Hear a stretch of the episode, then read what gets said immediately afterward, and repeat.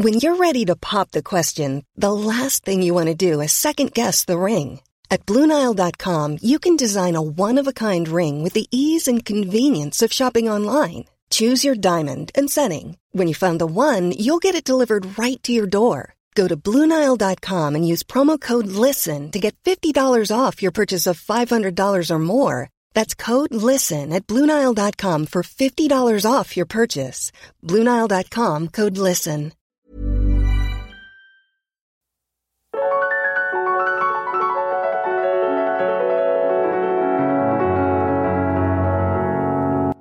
Bienvenue chez Alors c'est pour bientôt, le podcast qui discute du désir de maternité quand ça ne marche pas comme on se l'était imaginé. Ici, on parle PMA, insémination, FIV, attente, médecine douce, alternative, et on en parle pour les couples hétéros et homo ou encore maman solo. Chaque mercredi, j'interviewe ainsi une personne qui passe ou est passée par là. Moi, c'est Anne Fleur, j'habite aux États-Unis et j'ai décidé de créer le podcast auquel j'aurais aimé avoir accès pendant mes essais bébés. Mon invitée du jour s'appelle Amandine. Après plusieurs années d'amour fou avec son conjoint, la voilà qui arrête la contraception. Ils sont prêts à fonder une famille. Oui, mais six mois plus tard, toujours rien. La voilà qui se rend chez son médecin et son médecin lui indique qu'il faut perdre du poids. Ni une ni deux, Amandine perd pas moins de 20 kilos en 6 mois. Mais cela n'est toujours pas assez pour son médecin qui ne propose par ailleurs aucune autre alternative. La voilà alors chez un autre médecin qui, après plusieurs tests plus poussés, découvrira qu'Amandine et son conjoint ont finalement besoin d'un coup de pouce de la PMA, le syndrome des ovaires polykystiques chez elle et pas de spermatozoïdes chez lui. La douche froide. Mais Amandine reste mobilisée. Dans cet épisode, elle nous raconte son parcours semé d'embûches, elle nous explique comment elle prend soin d'elle et de son couple, même dans les moments difficiles, et nous décrit aussi les alternatives qui s'offrent à elle et nous explique ses décisions. Encore un super épisode. Alors sans plus attendre, voici ma rencontre avec Amandine au doux accent chantant du Sud.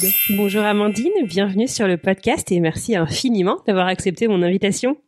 Ben, bonjour Anne-Fleur, merci à toi en tout cas de me laisser la parole, c'est très gentil en tout cas. Alors là, vraiment, avec grand plaisir. D'où est-ce que tu nous parles aujourd'hui, Amandine? Alors aujourd'hui, je vous parle de Toulouse, de la région euh, toulousaine, euh, dans la Haute-Garonne. Ok, donc pas très très loin finalement de là où vit Flavie, euh, la première euh, invitée que j'ai eue sur le podcast dans le tout premier épisode. Oui, exactement. La mafia toulousaine. bon, alors est-ce que tu peux te présenter, me dire un petit peu, je sais pas quel âge tu as, ce que tu fais dans la vie, tout ça, tout ça? Oui, bien sûr. Et eh ben, euh, eh ben moi j'ai 28 ans et je suis mmh assistante de clientèle et, et voilà. Bon, et alors tu le sais, euh, l'objectif de ce podcast, alors c'est pour bientôt, c'est vraiment de libérer euh, la parole sur euh, la PMA et les questions de fertilité en général. avant de commencer et de raconter un petit peu ton parcours, est-ce que tu peux me raconter en fait à quand remonte ton envie de bébé? Et est-ce que c'est une envie que tu as eue seule? Ou est-ce que c'était un projet commun avec quelqu'un et si oui, qui? Alors, ben en fait, je suis en couple depuis bientôt 7 ans. en septembre 2016, en fait, on a décidé bah, de fonder notre famille. donc, ben, du coup, on a arrêté tout ce qui était contraceptif. Et bon, mais là, c'est vrai que c'est toujours un peu excitant de se dire que ça y est, on commence à lancer notre projet. Euh, bon, mais malheureusement, ça ne s'est pas passé comme prévu. Mmh. euh, donc, en, en, février 2017, euh, toujours pas de bébé à l'horizon. donc, mais eh du coup, en fait, j'ai euh, donc j'ai décidé mmh. euh, d'aller faire un petit contrôle au, euh, chez le gynécologue et bon, mais lors de cette mais lors de cette consultation, euh, mon gynécologue euh, attitré m'a un peu euh, fait ouvrir un peu les yeux par rapport à mon poids parce qu'en fait c'est vrai que j'étais en, obésité. donc mmh du coup il m'a demandé de perdre du poids. Donc du coup j'ai pris mon courage à deux mains, j'ai j'ai pris mon courage à deux mains et je suis partie voir un nutritionniste pendant six mois et j'ai perdu mmh à peu près 20 kilos.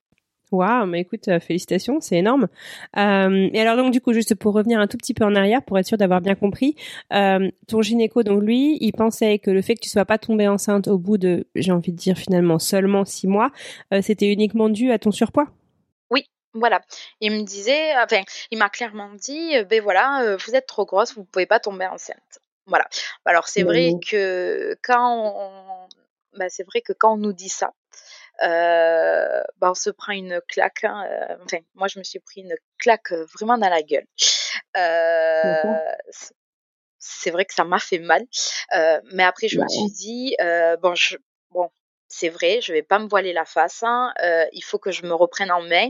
Il faut que j'aille mmh consulter un nutritionniste ou une diététicienne pour bah, pour m'aider dans cette perte de poids.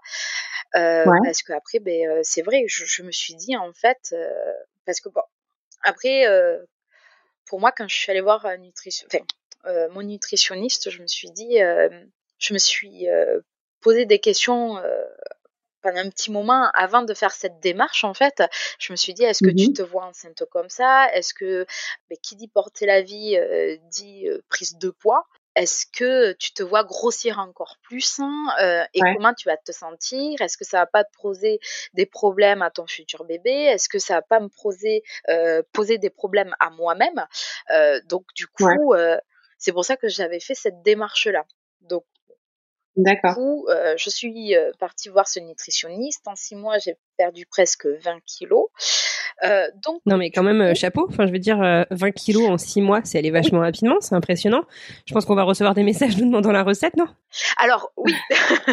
Bah, après, c'est vrai que c'était un régime assez, un peu protéiné qui a été suivi. J'avais des prises de sang à faire tous les mois. Euh, bon, c'était pas une partie de plaisir. pendant six mois, j'ai pas mangé un seul féculent si ce n'était que du pain complet le matin. Et euh, donc, euh, du coup, toujours pas de bébé à l'horizon. Ok, donc là, on est à peu près à un an depuis que vous avez commencé à essayer, c'est ça? Oui, voilà. Donc du coup, euh, je suis repartie en consultation, revoir mon gynécologue, et il m'a dit oui, mais ce n'est pas assez. Non, mais n'importe quoi. Ah non, non, mais si, si. Il m'a dit, bah, écoutez, euh, c'est bien, mais c'est pas assez. Euh, donc, du coup, continuez à perdre du poids, on se reverra dans six mois. Donc, moi, j'ai refusé euh, son diagnostic. J'ai dit, non, non, mais attendez, là, actuellement, je suis que en surpoids, je ne suis même plus en obésité. On ne parle même pas mmh d'obésité morbide, on parle juste de l'obésité. Et là, je suis en mmh surpoids. Donc, pour moi, comme j'ai dit, c'est pas possible. Et donc du coup, en fait, j'en ai parlé à une amie et une amie, elle m'a dit, écoute, euh, moi je connais une clinique, hein, euh, mon gynécologue fait des suivis euh, pour des femmes qui ont du mal à tomber enceinte. Bon. Alors du coup, ben moi déjà dans ma tête, je voulais plus entendre parler de gynécologue. Je me suis dit mais non, en fait, si je vais voir un gynécologue et qu'il me redit le, bah, le même diagnostic que mon, le, bah, que mon gynécologue a titré, euh, qu'est-ce qui va se passer euh, Moi, comment je vais mmh réagir euh, Parce que ben, moralement, euh, j'étais pas au plus haut. En fait. Et donc, du coup, ben, je suis partie voir un gynécologue que ma collègue, que mon ami m'a conseillé. Et, et là, c'est là où a commencé un peu les problèmes. Donc, du coup, j'ai eu euh, le rendez-vous euh, un mois après. Mmh Et donc, en fait, euh, on m'a donc ben, lors de la consultation, elle m'a fait une échographie. bon, elle a commencé à faire une drôle de tête, mais elle disait rien à un moment donné, je lui ai posé la question, j'ai dit euh, ça va pas, il y a quelque chose qui ne va pas. Et elle m'a dit mmh écoutez, on va en parler tout à l'heure. Hein. Euh, là, pour le moment, j'observe. Bon, elle m'a demandé bon si j'avais fait des frottis, etc. Donc je lui avais amené les examens. Elle me dit ok, tout est à jour. Ensuite, elle m'a clairement dit que j'étais atteinte du syndrome OPK, donc syndrome des ovaires polykystistes. Et donc, mmh elle m'a expliqué qu'est-ce que c'était. Donc, euh, en fait, mes ovaires produisent énormément de petits... Des, petits kystes Mmh oui, voilà, il produit plein de petits kystes et il y a de la graisse qui se met autour de l'ovulation. Euh, donc du coup, ben, automatiquement, les petits spermatozoïdes ne peuvent pas trop accéder à ces ovaires. Mmh euh, donc du coup, euh, à mes ovaires, pardon. donc du coup, je lui ai demandé s'il y avait des traitements à faire ou autre. Elle m'a dit pas spécialement, si ce n'est que de prendre quelques vitamines. Du coup, elle m'a demandé donc elle m'a dit oui, euh, les ovaires, ça peut provenir euh, à cause du surpoids, mais pas que en mmh fait. Ça peut provenir de plein de choses. Il y a, il faut savoir qu'en France, il, y a euh, 9 femmes sur 10 qui sont atteintes de ce syndrome-là. Ensuite, elle m'a dit... 9 femmes sur 10 Oui, moi, c'est la chose qu'elle m'a dit. C'est énorme. Oui. Waouh. Moi, elle m'a dit, il y a 9 femmes sur 10 qui sont atteintes de ce syndrome-là et qui ne le savent pas, en fait. Voilà. Mais ce n'est pas quelque chose qui va vous empêcher de tomber enceinte. Ensuite, elle m'a dit que j'avais euh, l'utérus introversé, donc, euh, et plus précisément, euh, au fond, à gauche. D'accord. Elle m'a dit donc déjà aussi ça peut poser quelques petits problèmes mais rien de grave. Donc du coup elle m'a fait euh, donc elle m'a fait plein d'ordonnances donc euh, et euh, je crois que je suis sortie du rendez-vous avec à peu près sept ordonnances à la main. Donc là j'ai commencé à comprendre que ben, les choses n'allaient pas se passer comme bah, comme nous on le souhaitons avec mon conjoint. Mhm. Et en partant elle me dit j'ai oublié de vous poser une question comment va monsieur? Alors, euh, je dis comment ça, comment va monsieur? Euh, Je dis ben il va bien. Elle me dit non, c'est spermatozoïde en fait. J'ai dit euh, ben je bah je sais pas, je pense qu'ils vont je pense que j'aurais dit pareil. Oh ben, je sais pas, j'ai pas posé la question.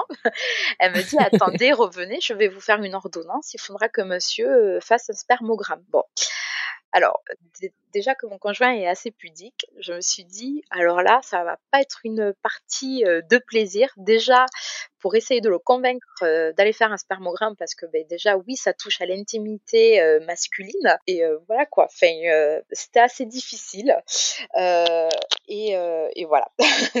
Ah ouais, d'accord. Et alors du coup, tu as fait comment pour le convaincre? Et, et donc si je résume là, donc tu sors de ta consultation avec une pile d'ordonnances digne d'une encyclopédie en termes d'épaisseur. et Oui. c'est ça. T'es dans quel état d'esprit du coup euh, à ce moment-là Et euh, qu'en est-il de ton conjoint euh, du coup ou ton mari ou ton copain, je sais pas comment tu l'appelais? Mon conjoint. C'est toujours mon conjoint. et bien en fait, moi j'étais dans l'état d'esprit, j'étais démoralisée en fait. Je me suis dit ça y est en fait, je, je rentre dans un truc où où je me dis oui, euh, on m'a dit que j'avais le syndrome, Mhm. qu'on m'a pas spécialement trop expliqué ce que c'était. Ouais, on te propose pas on vraiment de solution en fait. En fait, oui, on me dit que j'ai quelque chose, mais que c'est pas trop grave. Et donc, euh, du coup, je me suis, je me suis posé la question comment je, bah, comment je vais faire et aussi euh, comment je vais euh, euh, proposer euh, à mon conjoint euh, bah, de faire ce, per- de, bah, de faire ce spermogramme. Ah d'accord, ok, j'avais pas compris. En fait, il était pas avec Non, toi en fait à la consultation. j'étais Ça toute doit pas être en facile, fait. dis donc, de faire ça toute seule. J'étais toute seule. Non, c'était pas facile du tout, mais bon après euh, c'est vrai qu'on est un couple assez euh, proche. Euh, et bon après on discute énormément le soir parce que ben, par rapport à son métier, on se voit pas souvent la journée ben, ben, parce que ben, moi j'ai le mien et lui il a le sien, donc en fait les seuls moments où on se retrouve c'est soit le week-end ou soit le soir. Et donc du coup pour du coup, en fait, j'ai opté pour la méthode super douce, en fait. Ben, je suis arrivée chez moi et je lui ai dit, voilà, tu as un spermogramme à faire. Je te mets l'ordonnance sur le frigo et tu as tous les coordonnées et prends ton temps et le jour où tu voudras le faire, tu prendras contact. Il faudra juste euh, les contacter pour prendre un rendez-vous. Euh, et voilà. Bon, ben, euh, il y a eu deux semaines qui sont passées et un matin, je reçois un SMS bah, de sa part en me disant c'est bon, j'ai rendez-vous telle date. Alors je me rappelle plus trop la date, hein, mais il me dit voilà, j'ai pris rendez-vous, je vais faire mon spermogramme. Donc du coup, je lui ai dit est-ce que tu as besoin de moi? Est-ce que tu veux que je t'accompagne? Il me dit non non, ça va durer. Il me fait non non, ça va ça va aller vite. Bon, je lui dit OK. Un mois après, on a eu euh, donc euh, un mois après, on a eu les résultats. Et ça a été, mais euh, je, je, me rappelle exactement comment il me l'a annoncé en fait, parce que pour moi ça a été la, je crois que ça a été ma journée la plus affreuse de ma vie, si je peux dire. Ben en fait, je rentrais, ben en fait, je, rentrais chez moi et j'étais dans le métro et il m'a appelé en fait. Il m'a appelé pour me le dire de vive voix. Il m'a, il m'a juste dit, euh, oui voilà, euh, le problème c'est moi. Et en fait, je ne savais pas du tout de quoi il me parlait, en fait. Je lui dis, c'est-à-dire, le problème, c'est toi. Oh, euh, ouais. Comment ça, je comprends pas. Qu'est-ce que tu me dis? Il me dit, si t'arrives pas à tomber enceinte, en fait, c'est de- c'est à cause de moi, en fait. Alors là, j'ai commencé donc je savais plus où me mettre, je ne savais pas quoi lui dire. Je, je lui ai juste dit, en fait, les seuls mots qui sont sortis de ma bouche, c'est euh, je suis désolée, je t'entends pas, euh, ça capte pas. Et j'ai raccroché. Ah, ouais. Je savais pas quoi dire. Je. Ouais, t'étais sous le choc en fait. Totalement. J'étais complètement euh, bah, sous le choc. Je savais pas quoi dire. Je, je savais pas quoi faire. Je savais pas quelle réaction avoir. Je, je savais pas. Je savais même pas lui comment, dans quel état d'esprit lui il était en fait. Déjà ça. Je savais pas du tout. Euh, c'était juste un coup de téléphone euh, et, euh, et c'était tout en fait. Donc du coup, je me suis précipitée dans ma voiture en sortant du métro et, et là j'ai commencé à appeler mon gynécologue qui m'avait donné cette ordonnance. J'ai appelé le gynécologue, donc bon, bien entendu, ben, c'était la secrétaire qui m'a répondu, ou elle m'a orienté directement euh, vers un urologue. Donc du coup, euh, j'ai appelé l'urologue, j'ai pris rendez-vous, euh, et, et, voilà. D'accord, ah ouais, donc tu, tu restes pas dans l'inaction, tu vas à fond, quoi. mais alors du coup, tu es rentré chez toi, comment ça s'est passé? Comment ça s'est passé les, les retrouvailles et la discussion? Eh bien lui, il était calme, il était normal, il était comme s'il s'en foutait en fait. Vraiment. Pour lui, ça le choquait pas. Euh, alors du coup, on a essayé d'en discuter. Enfin, j'ai essayé d'en discuter avec lui. Il m'a dit, ben c'est comme ça. Je pense qu'il y a des solutions. Euh, on va pas. Euh, il me dit, on va pas mourir. Il me dit, il y a d'autres solutions. Il y a comme l'adoption. Il y a, ah ouais, c'est impressionnant. Donc il avait vachement de recul tout de suite en fait. Totalement. Moi je savais pas quoi dire. Je, je faisais que pleurer en fait. Je faisais que pleurer. Après, il m'a dit, mais ça sert à rien de pleurer. Euh, notre enfant va se battre, on va la voir.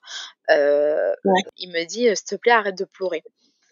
Après, au fond de moi, je me suis dit, bon, d'un côté, c'est vrai, euh, il faudrait peut-être que j'arrête de pleurer parce que, ben, je pense que je me mets mal à l'aise, en fait. Et, et je voulais mmh. pas lui faire ressentir comme quoi j'ai, comme quoi j'étais triste, en fait. Je, en fait, oui, j'étais triste pour lui, mais triste pour moi aussi.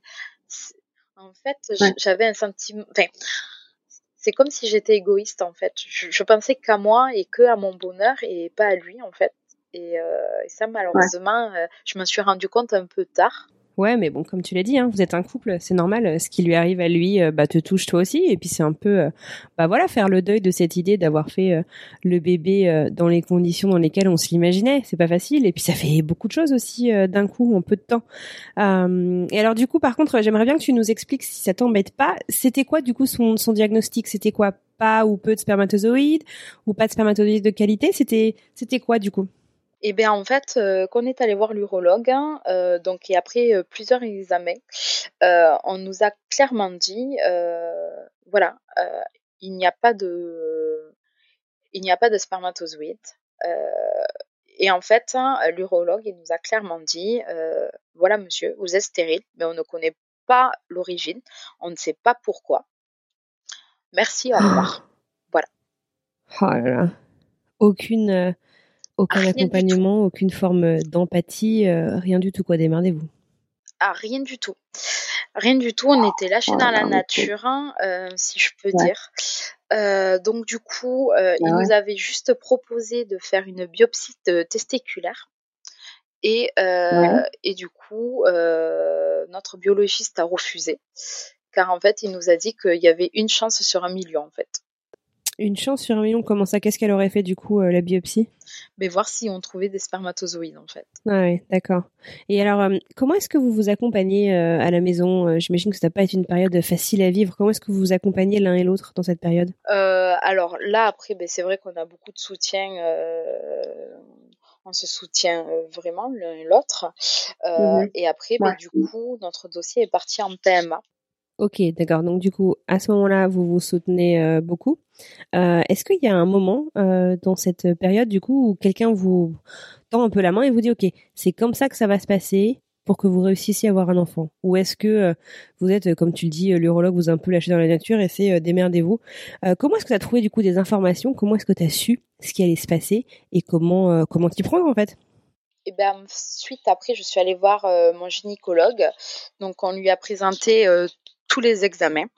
Il a dit bon ben c'est bon, vous êtes des candidats parfaits pour partir en PMA.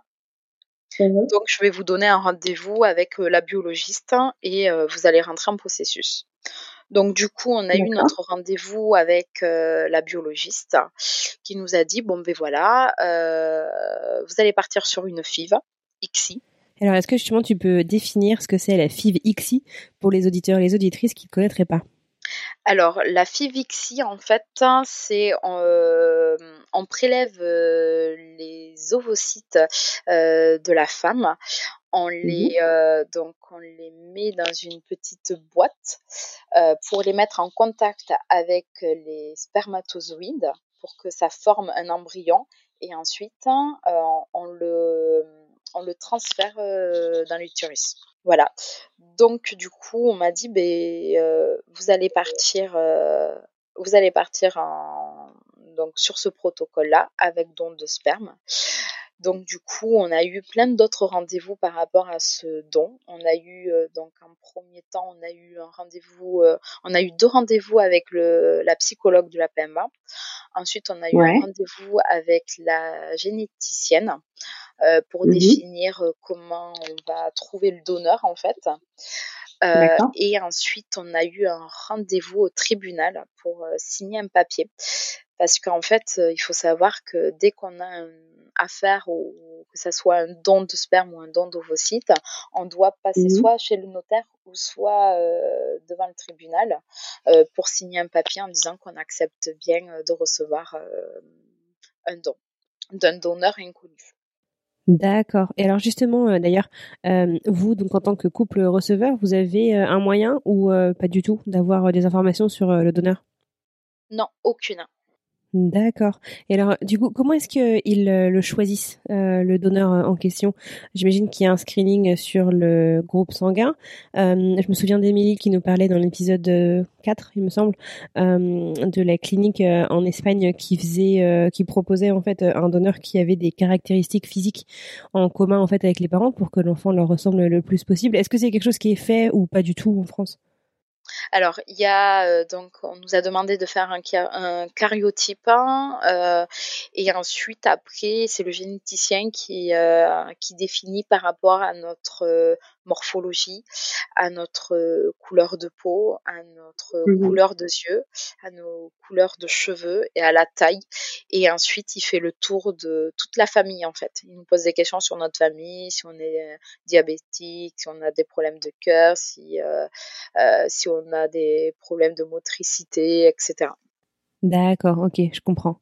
Donc du coup, vous passez au tribunal et euh, vous recevez une paillette et ça va vous faire euh, quelques. Alors au tribunal, en fait, c'est juste un papier à signer, ça prend cinq minutes.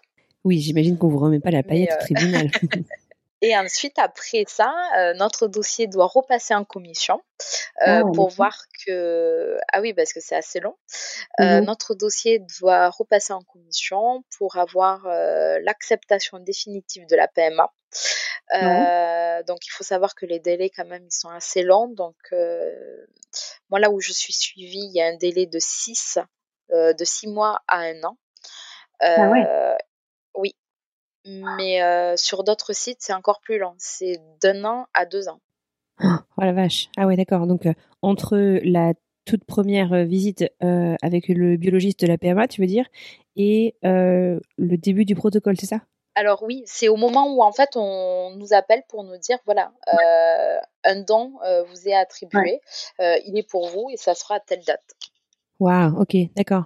Donc du coup, pour euh, être sûr de bien comprendre, il s'est passé combien de temps entre les résultats de ce fameux spermogramme et euh, le jour où on vous attribue ce premier don?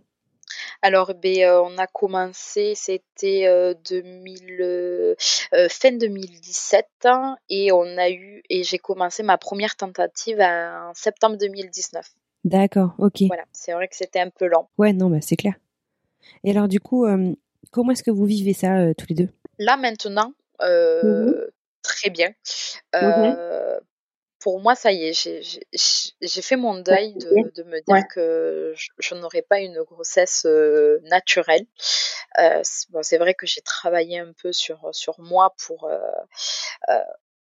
pour euh, bah, pour plus me voiler cette face et de me dire que ça va être comme ça et pas autrement. D'accord, ok. Et alors, si c'est pas indiscret, quel genre de travail est-ce que tu as fait sur toi pour être sereine avec tout ça? Bah, En fait, je me suis entourée de, bah, de mes amis. J'ai fait le mhm. choix d'en parler à une, bah, déjà ma meilleure amie. Et, après, j'ai fait le choix aussi j'ai fait le choix de d'en parler euh, à mon travail en fait. Ouais. Donc euh, voilà. Parce que c'est vrai que qui dit PMA, qui dit euh, absence au travail. Et en fait, quand je, ben, quand j'en parle, en fait, je, je, me rends compte que je ne suis pas la seule dans, bah, dans, ce cas-là. Donc, mmh du coup, ça me réconforte un peu dans le, D'accord, ouais. Non, mais c'est clair que le pouvoir de la sororité est hyper euh, important et hyper fort. Euh, donc du coup là, on vous appelle euh, pour vous attribuer ce fameux don. on est quand? En juin 2019, c'est ça? Exactement, en juin 2019, donc fin, fin juin 2019, parce qu'en fait, on nous avait dit qu'on devait avoir un don début juillet. Uh-huh. Donc du coup, en gros, à, quelques semaines près, c'était pas pas trop loin, quoi. Oui, voilà fin juin 2019. Euh, et ensuite, bon, ben là, euh, toujours encore et encore, on nous redemande de refaire des tests. Donc, surtout ah pour moi. Oui, moi, ils m'ont redemandé de faire une prise de sang, un prélèvement euh, et une échographie à J3. Donc, du coup, ben, vu que j'ai des ovaires polykystiques, qui dit ça, dit des règles pas très régulières. Donc, du coup, ben, on a j'ai dû encore reprendre euh, du, du faston pour euh, accélérer le cycle en fait, pour me créer un faux cycle et euh, pour pouvoir faire ces examens-là. Donc voilà. donc du coup, en fait, j'ai commencé ma, ma, première tentative en septembre 2019. D'accord. Ok. Et alors, comment est-ce que ça se déroule tout ça? Alors, ben, la première tentative, bon, alors déjà, elle a été un peu. alors, déjà pour moi, je, pensais que c'était la bonne et la unique euh, et la seule tentative que j'allais avoir en fait. Normal. En hein. fait, j'avais plein de signes qui me disaient que c'était la bonne en fait. Ah, euh, ah mais je suis comme Flavie, je crois à tous ces signes possibles et imaginables. Mmh euh, déjà, alors déjà en fait, j'ai commencé à avoir mon j'ai commencé à avoir mes euh, donc mes règles. Euh, j'ai commencé à avoir mes règles le dimanche 8 euh, septembre. Mmh alors que je n'avais pas encore mon traitement en fait j'étais pas encore allée chercher mon traitement à la pharmacie parce qu'en fait je l'avais commandé le samedi 7 donc là, grosse panique. Hein. Je, je n'avais pas ma première injection. Euh, ah, Dieu merci. Euh, donc euh, Dieu merci. Je faisais partie. Euh, euh, je, je, fais partie d'un euh, d'un groupe sur Facebook de ma clinique où j'ai mmh laissé un message, on va dire, de détresse en disant voilà, je n'ai pas euh, mon injection, est-ce que quelqu'un en a une Quelqu'un pourrait me dépanner euh, Et en fait, il y a une une fille qui m'a répondu en me disant oui oui j'en ai une tu peux venir la chercher et il adorable. et en fait il s'avère que elle habitait juste en face de chez moi je ne la connaissais pas, elle habitait en face de chez moi. Donc du coup, bah, c'est vrai qu'on a tissé des liens, c'était cool. Mhm. Bon, mais du coup, j'ai pu avoir euh, ma première injection en temps et en heure. Ouais. Et euh, donc ensuite, on m'a donc on, m'a transféré, euh, si mes souvenirs sont bons, on m'a fait la ponction le 12 septembre et on m'a fait le transfert le 16. Donc après, il fallait attendre 15 jours pour avoir les, euh, donc du coup, euh, ce fameux résultat. Et en fait, c'était le jour de la date euh, de décès de mon grand-père. Donc en fait, je me ah. suis dit, mais ce sont que des signes. Et en fait, j'avais calculé que si cette tentative fonctionnait, j'allais accoucher au mois de juin, qui est la date d'anniversaire de mon chéri. Ouais. Donc du coup, c'était que des signes. Euh, mais ouais, on pense à tous ces symboles-là. Hein. Oh oui. et en fait, donc euh, résultat, euh, résultat positif, mais très faible. Et en fait, malheureusement, euh, malheureusement, euh, j'ai fait une fausse couche.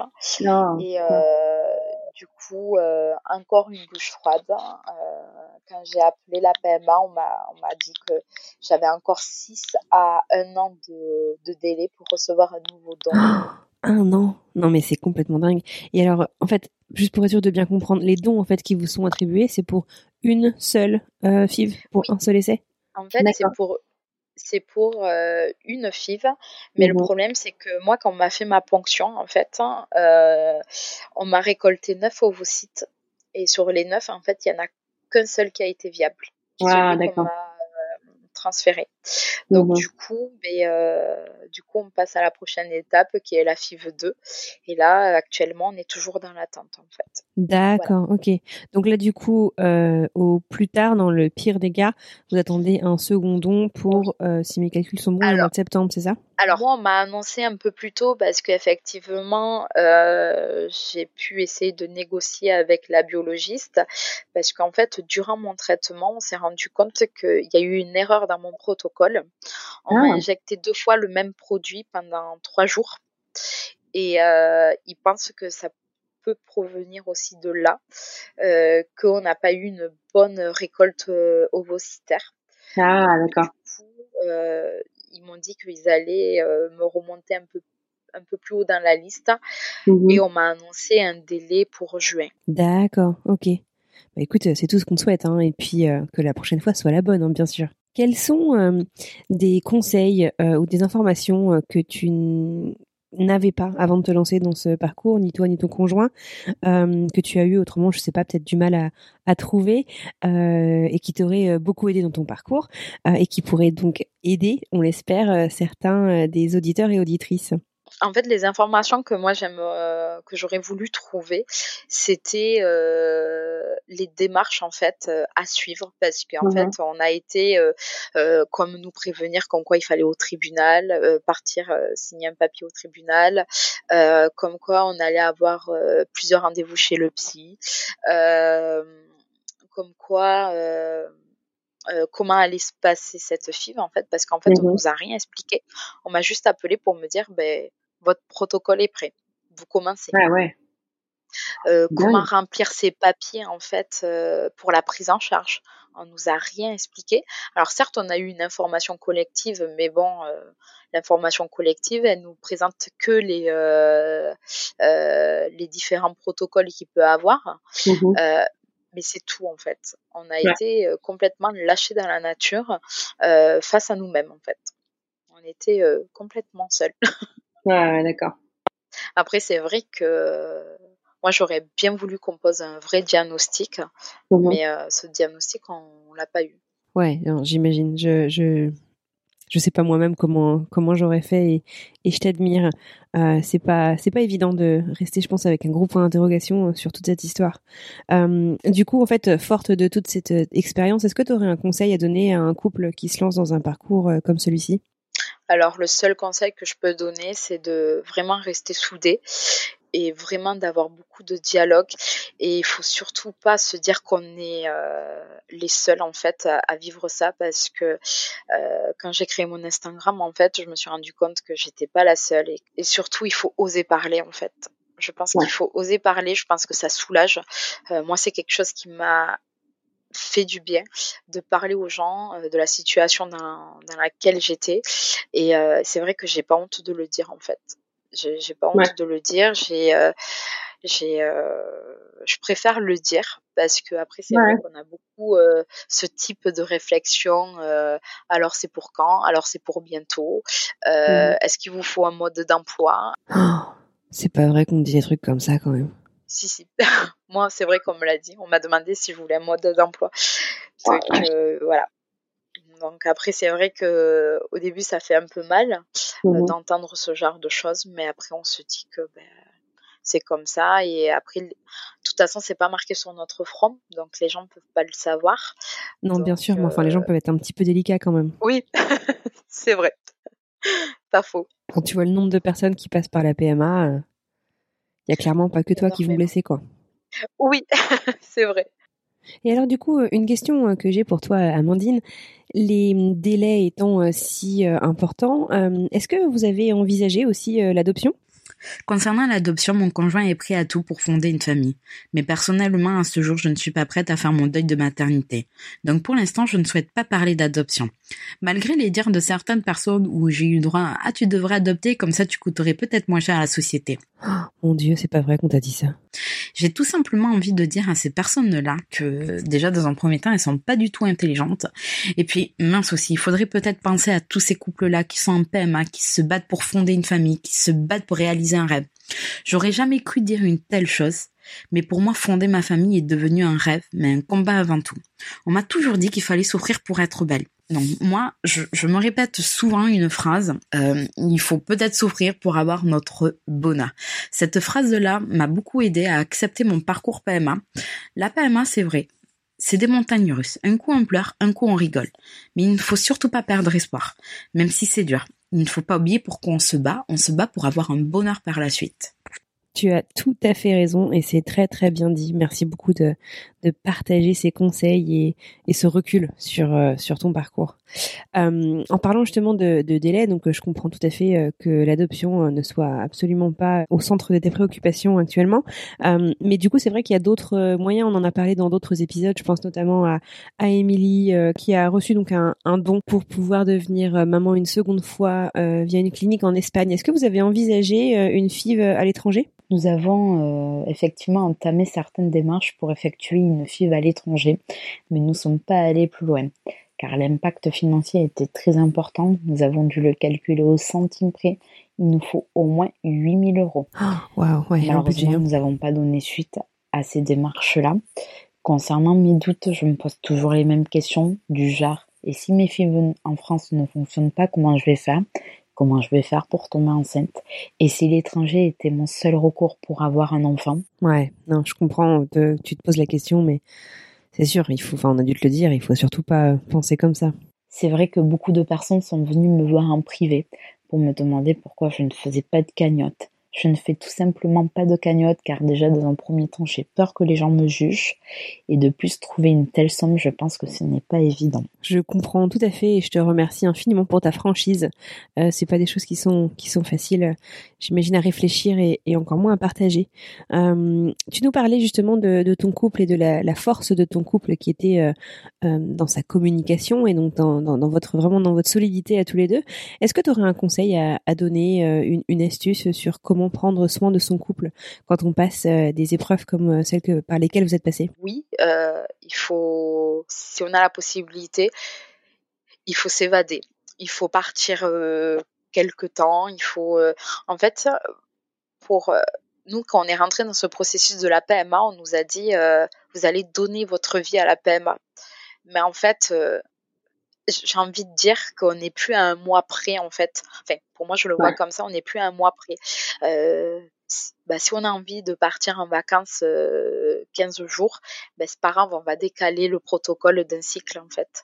Pour moi, je le voyais comme ça parce que c'était important en fait de, bah, de s'évader, de pas trop penser PMA, parce qu'à force de trop penser PMA, mm. ça peut éloigner un couple ou autre de trop penser PMA, de, de parler que PMA et euh, il faut parler d'autres choses, il faut, il faut voir du monde, il faut s'entourer et euh, surtout s'évader.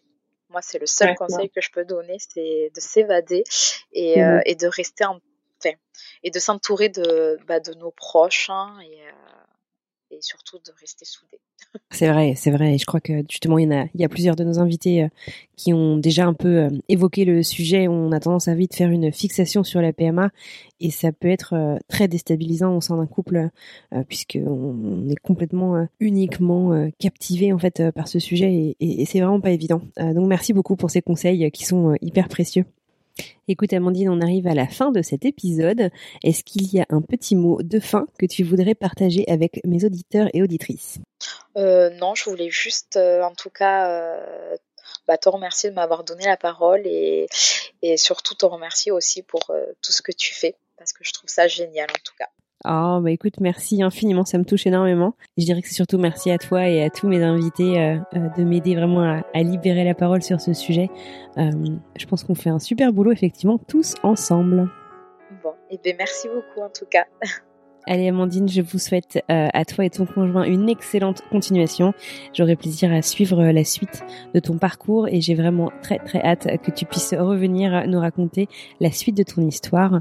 Euh, en tout cas, on te souhaite tout le meilleur. À bientôt. Et bien, très bien.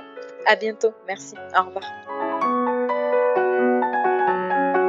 Et voilà, c'est la fin de ce nouvel épisode de Alors c'est pour bientôt le podcast. J'espère qu'il vous a plu. Retrouvez un nouvel épisode tous les mercredis sur toutes les plateformes de podcast. En attendant, si vous souhaitez plus d'informations sur le podcast et mes invités, direction le compte Instagram Alors c'est pour bientôt podcast ou sur le site internet alors c'est pour bientôt podcast.com. Si cet épisode vous a plu, rendez-vous sur Apple Podcast pour me le dire avec plein d'étoiles et un commentaire. C'est le meilleur moyen de m'aider et de permettre au podcast de trouver d'autres auditeurs que le podcast pourrait intéresser. Si vous souhaitez témoigner, n'hésitez pas à m'écrire directement sur Instagram. En attendant, je vous souhaite une très belle semaine et je vous dis à mercredi.